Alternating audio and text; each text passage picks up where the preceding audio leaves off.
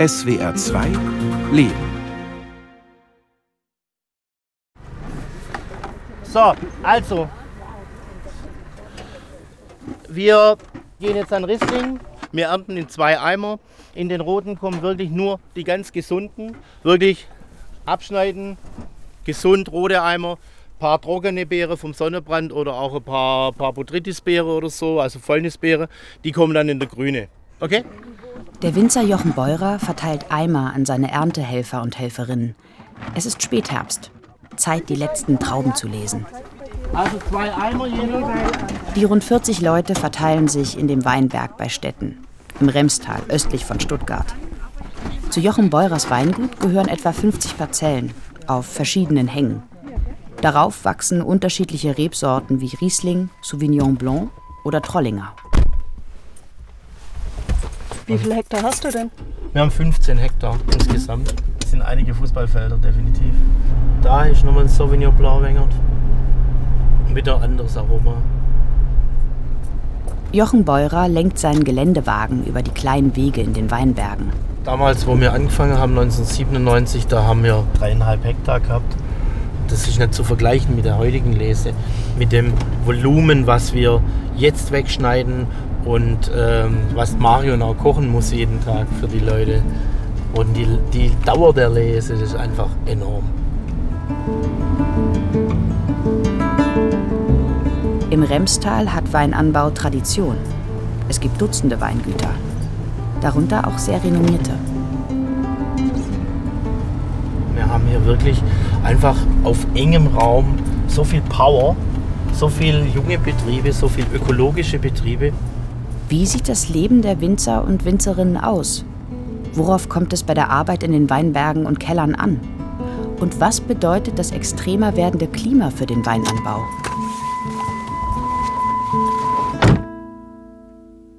Hier sind jetzt die ganzen Rotweinmeischen. Ähm, die vergären hier, deswegen hat es hier auch so ein bisschen die Fliegen. Gärmückler, wie man bei uns im Schwäbischen sagt. Ähm, genau, und das ist zum Beispiel die Rotweinmeische von Cabernet Franc. Da sieht man auch schön, wie es eben gärt. Claudia Dorn schiebt den Deckel einer großen grünen Plastikkiste auf. Darin schwimmen aufgeplatzte rote Trauben in ihrem Saft. Im Laufe der Zeit wandelt die Hefe den Zucker der Trauben in Alkohol um. Man sieht schon, die Farben äh, haben sich schon verändert von diesem Blau hin zu so einem lila Ton. Wir sind schon relativ weit voran. Und was hast du da Geschritten. in der Hand? Ich kenne den Fachausdruck gar nicht für das Ding. Ähm, ist Werkzeug, um jetzt äh, das quasi runterzustoßen und das macht man jeden Tag.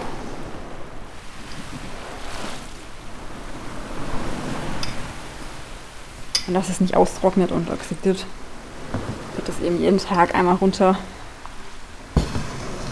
gedrückt. Claudia Dorn bringt die Rotweinmeische in Bewegung. Vor fünf Jahren, mit Anfang 30, hat sie ihr eigenes Weingut gegründet und es Sterneisen genannt. Für die Weinproduktion nutzt sie einen Teil des landwirtschaftlichen Betriebs ihrer Familie im Remstal. Ihre Rotweinmeischen hat sie in einer ehemaligen Garage untergebracht. Also ich habe mit einem halben Hektar angefangen und drei Sorten. Ganz klassisch für die Region hier mit Lemberger, Trollinger und Riesling.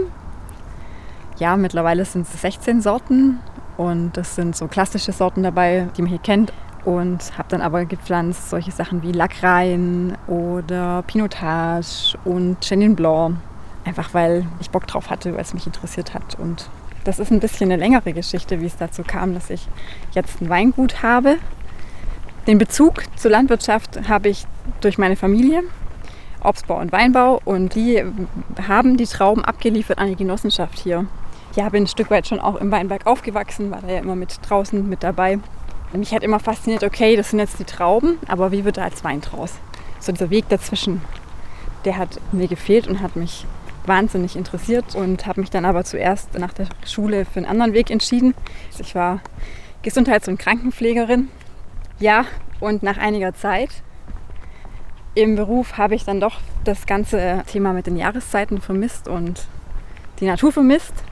Dann habe ich mich dazu entschieden, eben nochmal zur Schule zu gehen und habe die Hochschulreife nachgeholt und bin dann studieren gegangen nach Heilbronn und habe da Weinbetriebswirtschaft studiert. Jetzt geht's hier die Treppe hoch. Genau. Das kleine Flurstück auf 400 Metern ist einer von Jochen Beurers Lieblingsplätzen. Merkst du, wie es ein bisschen kühler wird? Ich finde es genial. Schon ein schöner Ausblick. Ja. Du hast die Morgensonne, tagsüber richtig schön warm hier Süden. So, sage jetzt mal, 1 Uhr Position von hier aus gesehen. Und abends geht die Sonne schneller hinter der Schurwald. Und von daher ist es einfach ähm, super vom Ausgleich von tags warm, abends kühl, schneller auskühlen. Und das ist wirklich eine ganz tolle Lage hier. Also Macht du hast, Spaß. du hast viel Riesling, oder? Aber je nachdem, wo der Ja. dann wächst, schmeckt er halt auch Schmeckt anders. anders. Wir haben 65% Riesling im Betrieb. Und das ist einfach so ein bisschen mein äh, Favorite, wo man halt einfach wirklich tolle Charakteren rauskriegt und auch seine eigene Handschrift einfach machen kann. Ihren besonderen Geschmack bekommen die Weine durch viele einzelne Entscheidungen. Werden sie im Holzfass oder im Stahltank gelagert? Wie lange dürfen sie reifen? Wann werden die Pflanzen wie behandelt und wo wachsen sie? Jochen Beurers Reben stehen auf verschiedenen Hängen. Überall sind die Bedingungen andere. Zu welcher Tageszeit die Sonne auf die Fläche scheint, wie windgeschützt und auf welcher Höhe sie liegt und auf welchem Boden die Pflanzen wachsen. Jede Weinlage hat ihren eigenen Namen. Diese hier heißt Stettener Häder. Eine andere trägt den Namen Stettener Pulvermecher. Und du merkst immer, die Seite, wo wir jetzt stehen, die Häderseite, sind für mich immer hellere, weißere, schlankere Aromen. Und die Pulvermecherseite eher so ein bisschen gelber, ein bisschen mehr Volumen drin, so ein bisschen mehr, ja, ein bisschen mehr körperreichere Weine. Siehst, das ist so, so ein ganz weißer Boden, wie ein Stein. Und dann zerbröselst du den. Das wird richtig wie Sand. Siehst du? Ein cooler Boden. Einfach sehr leicht, sehr frisch. Wie Meditation ist es für mich einfach so, die Gedanken nachzuhängen und einfach die Luft und die Natur zu genießen. Und heute ist es eigentlich angenehm, weil es bedeckt ist und nicht so heiß. Mit Gartenscheren arbeiten sich die Erntehelferinnen und Helfer durch die Rebzeilen. Wir schwätzen einfach so ein bisschen über Reisen, die wir gemacht haben. Und über Englischkenntnisse, die wir nicht haben. wir können uns jetzt hier seit, seit der Lese, wenn man dann jemand Neues kennenlernt und ein bisschen schwätzen kann. Das ist ja schön. Aber ich mache es jetzt das erste Jahr. Ein Bekannter hat mich angesprochen, so, weil ich jetzt in Rente bin und irgendwie hat gesagt, da kannst du mitlesen, komm doch auch mit. Und ja, dann habe ich das gemacht. Ein junger Mann aus Ungarn ist auch bei der Weinlese dabei. Er ist erst vor fünf Wochen hierher gezogen. Yeah, yeah. I just want to start a new life, so to say. Yeah. After the harvest, I will see what I'm gonna do. I'm not sure yet. Vor ein paar Jahren war der gelernte Gärtner schon mal hier im Remstal, hat bei der Weinlese und bei den Arbeiten im Winter geholfen. I just came for the harvest and I came back for the winter works as well, so binding, things like that. Yeah, yeah. But now I decided to stay here. Neben ihm schneidet Miki Trauben. Er ist einer von fünf Erntehelfern, die regelmäßig zu Jochen Beurer ins Remstal kommen, um hier zu arbeiten. Miki gehört zu einer ungarischen Minderheit aus Rumänien. Miki, meddig maradtok? Hát ö, novemberig. You're gonna stay until November. És miért jöttetek? Pénzt keresni, nem? Normális dolog. Yeah, they came here to earn some money, of course. Zusammen schieben sie eine schwere Kiste voller Trauben den Hang zum Weg hinunter.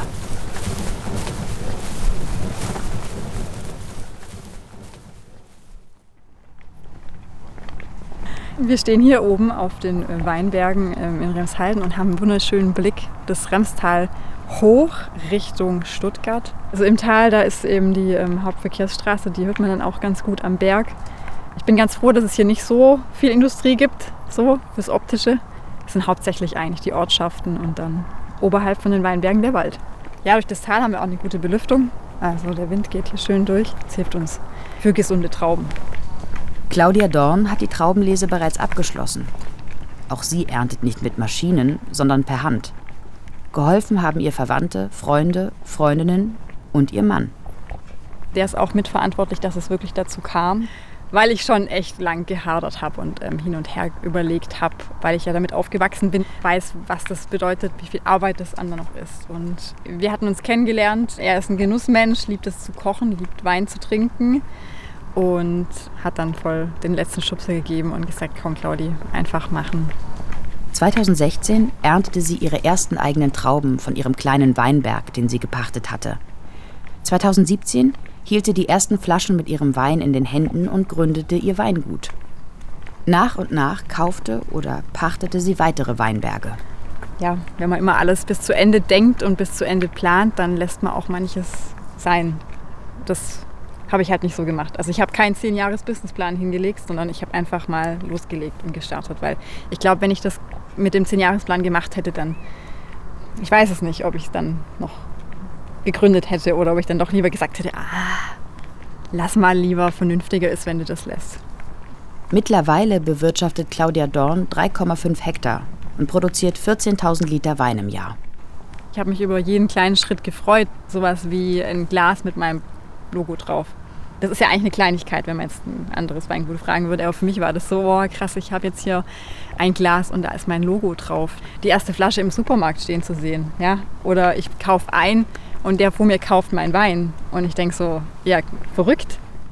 Für uns ist es wichtig, dass wir wegkommen von der Monokultur. Rebe ist eine Monokultur.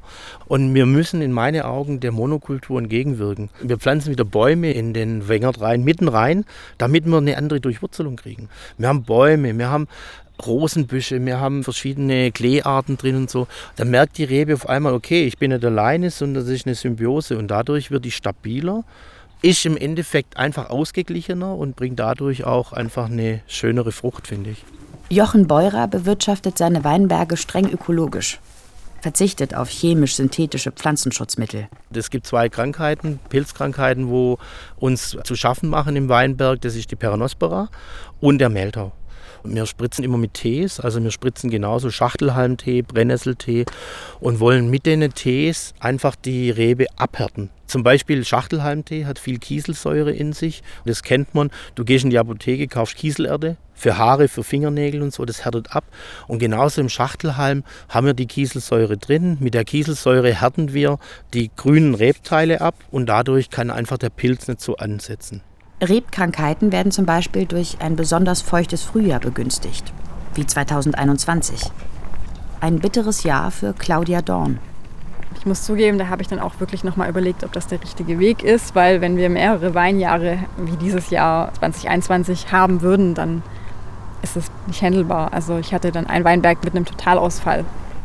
Sie hat weitergemacht und viel in ihren Betrieb investiert.